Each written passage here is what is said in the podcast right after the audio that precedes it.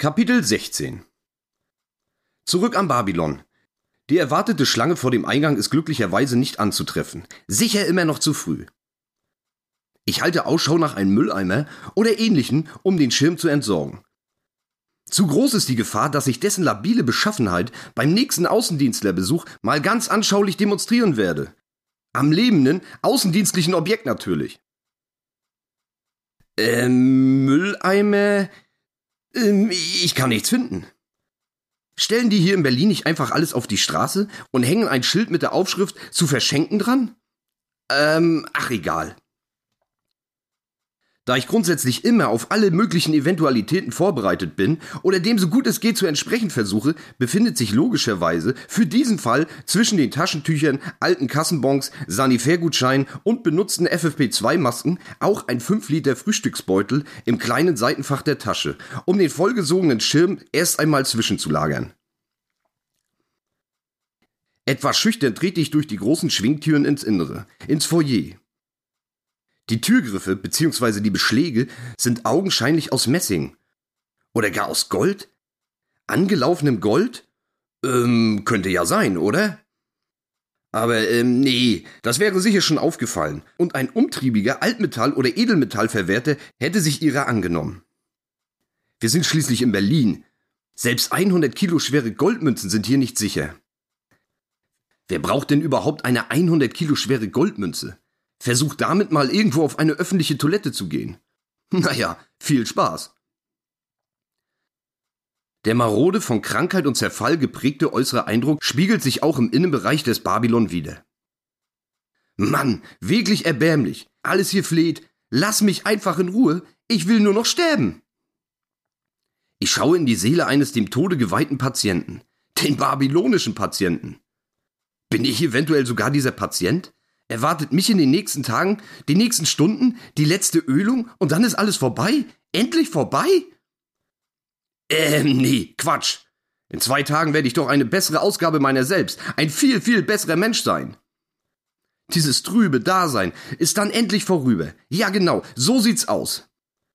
Jetzt bloß nicht in Melancholie verfallen, den negativen Gedanken keine Bühne bieten. Naja, aber schon ziemlich beängstigend hier. Hoffentlich wird diese Bruchbude allein aus statischen Gründen nicht zu meinem Grab, nicht zu Claras Grab. Der Boden ist immerhin gefliest und in einem erstaunlich guten Zustand. Schachbrettmuster nennt man das, glaube ich. Klar, macht Sinn. Sieht ja aus wie auf einem Schachfeld. Ja, das macht sogar doppelt Sinn. So aus praktischer Sicht meine ich. Sollte sich jemals ein Reinigungstrupp in diese Höhle verirren, werden sie über den leicht zu bearbeitenden Fußboden bestimmt sehr dankbar sein. Über der halbhohen, roten Wandvertäfelung bettelt eine fleckige Tapete in psychedelischer Bemusterung um ihre Entsorgung. Wann war das denn mal modern? Äh, also das Psychedelische natürlich, nicht die Flecken. Marschiert hier gleich der Hauptmann von Köpenick durchs Foyer? Während ich noch grüble und fassungslos dieses in eine tiefe Depression getauchte Ambiente bewundere, besser bemitleide, tippt mir ein netter, junger Mann in einem grauen T-Shirt auf die Schulter. Gibt es denn in diesem gesamten verfickten Berliner Nachtleben nicht eine einzige Person, die sich von der Beschreibung jung auch mal abhebt, auch nur ein klitzekleines Stückchen davon abweicht? Mich selbst natürlich ausgenommen. Okay, obwohl auch ich hin und wieder als junger Mann angesprochen werde. Leider sind dies meist nur Omis an der Supermarktkasse. Ja, ist offensichtlich immer eine Frage der Perspektive. Nett habe ich kontextualisiert auf meine Person ganz sicher auch noch nie gehört. Nein, sicher nicht. Mr. Graus T-Shirt ist es dagegen unumstritten. Entweder nennt er mich Meister, Chef oder Kollege. Eins von denen, ganz bestimmt. Oder doch Kumpel? Keine Ahnung. Es prasseln einfach zu viele Eindrücke in diesen Momenten auf mich ein, um das jetzt genau aufzunehmen und zu rekapitulieren. Dem Antippen folgt die Aufforderung nach der Eintrittskarte. Ähm, ja, die Karte. Eine bis jetzt in ihrer Fragilität verdrängte, ungewisse Variable. Das Ticket befindet sich ausschließlich als PDF auf meinem Smartphone. Dass das im Normalfall, nach meiner Sicht der Dinge, an Fahrlässigkeit und Leichtsinnigkeit kaum zu übertreffen ist, sollte klar sein. Was ist, wenn das Handy genau jetzt vom Defektteufel heimgesucht wird und statt der schönen, leuchtenden Clara nur ein schwarzes Display erscheint? Hm, Dovi aus der Provinz mit heruntergelassener Hose.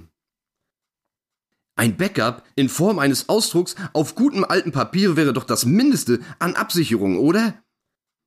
Fiel leider aus. Der Drucker. Kaputt. Defekt. Im Arsch. Seit dem letzten Patronwechsel erzeugt die Krücke nur noch ein fahles, verschwommenes, kaum leserliches Ergebnis. Die Androhung von Gewalt schaffte keine Abhilfe. Der Einsatz von Gewalt ebenso wenig. Naja, war ja auch nicht mehr der Jüngste. Rest in Peace, du Scheißding. So stürze ich mich also in das größte, anzunehmende Risiko der letzten 20 Jahre meines Lebens. Seitdem ich im zarten Alter von, äh, ähm, keine Ahnung, eine nicht zurückgespulte VHS-Kassette der Videothek meines Vertrauens untergeschummelt habe, bin ich kein vergleichbares Wagnis mehr eingegangen. Vorsichtig öffne ich den Reißverschluss der Umhängetasche. Durch den nur halbherzig zusammengefalteten Schirm in seinem 5 Liter Frühstücksbeutel steht sie nun noch mehr unter Druck. Sie erscheint inzwischen wie ein gestrandeter, toter Wal, der sich unter dem Einwirken von Sonne und Gezeiten immer weiter aufbläht und schließlich irgendwann explodieren wird. Vorsichtig und umständlich fummle ich das Telefon hervor und zeige das heruntergeladene Ticket meinem neuen Kumpel, Kollegen oder so ähnlich. Er schaut und schaut und schaut und äh, nickt schließlich. Erleichterung. Puh, der macht's aber spannend. Den hätten sie früher auch gut an der innerdeutschen Grenze gebrauchen können, oder? Na, wo haben wir denn die Westschallplatten versteckt? Ist das nicht imperialistische Propaganda? Oh, das Kaffeepäckchen da am Hosenbein ist doch sicher für uns Grenzer hier. Ähm, der hätte sicher auch geschossen, ganz sicher. Dem System immer treu ergeben, der Lutscher. Wie ich sicher auch. Nachdem mein Passierschein offensichtlich allen Anforderungen entspricht und auch Leibesvisitationen überflüssig erscheinen, reißt er von einer schmalen Rolle ein kleines aus grauem Papier gefertigtes Ticket ab und reicht es mir. Das ist ja echt wie früher im Theater. Oder bei der Schülerdisco. Wo gibt's denn noch diese aus der Zeit gefallenen Karten? Sicher historische Restbestände, Relikte aus der großen goldenen Ära. Irgendwie von Krieg und Bombenhagel verschont geblieben. Oder so ähnlich. Den Grenzposten hinter mir schaue ich ein weiteres Mal durch das Foyer. Der erste Eindruck hat nicht getrübt. Immer noch der Patient auf der Palliativstation, der babylonische Patient. Ein Impuls des sich selbst verletzen wollen steigt in mir auf und wird erst wieder eingefangen, als ich etwas weiter rechts eine kleine Bar, einen kleinen Verkaufstresen entdecke. Yes! Hier gibt es also auch Getränke, alkoholische Getränke, hoffe ich.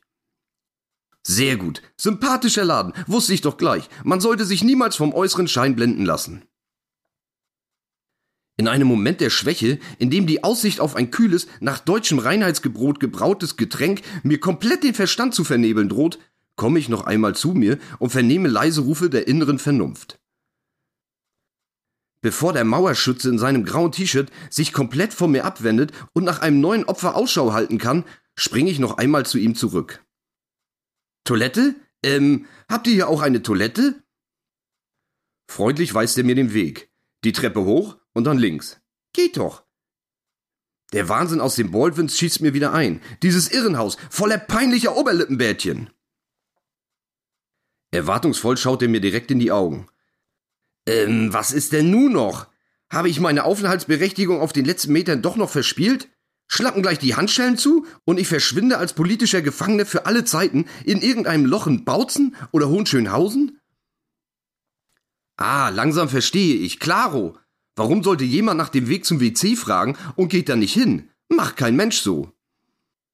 Noch halbwegs rechtzeitig nicke ich ihm dankend zu, wende mich ab und nehme die Treppe in Angriff. Einen militärischen Gruß kann ich mir zum Glück verkneifen. Jetzt bloß nicht negativ auffallen obwohl es gerade der erste Moment an diesem Tag ist, an dem ich keinen gesteigerten Harndrang verspüre. Egal. Oben angekommen, überdenke ich das weitere Vorgehen. Ähm, guckt er mir noch nach? Ich traue mich nicht zu schauen. Vor der Toilettentür ein paar Momente zu warten und anschließend den Rückweg Richtung Foyer anzutreten, erscheint mir auch zu riskant und auffällig. Was, wenn das jemand mitbekommt und petzt? Lieber gehe ich rein und sitze dort, wie auf der Strafbank beim Eishockey, kurz die Zeit ab. Da ich nun aber schon mal hier bin, ach was soll's.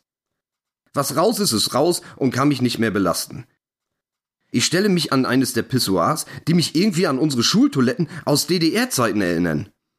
Alles hier, das gesamte Kino, Theater oder Bar, erinnert mich an unsere Schultoiletten aus DDR-Zeiten.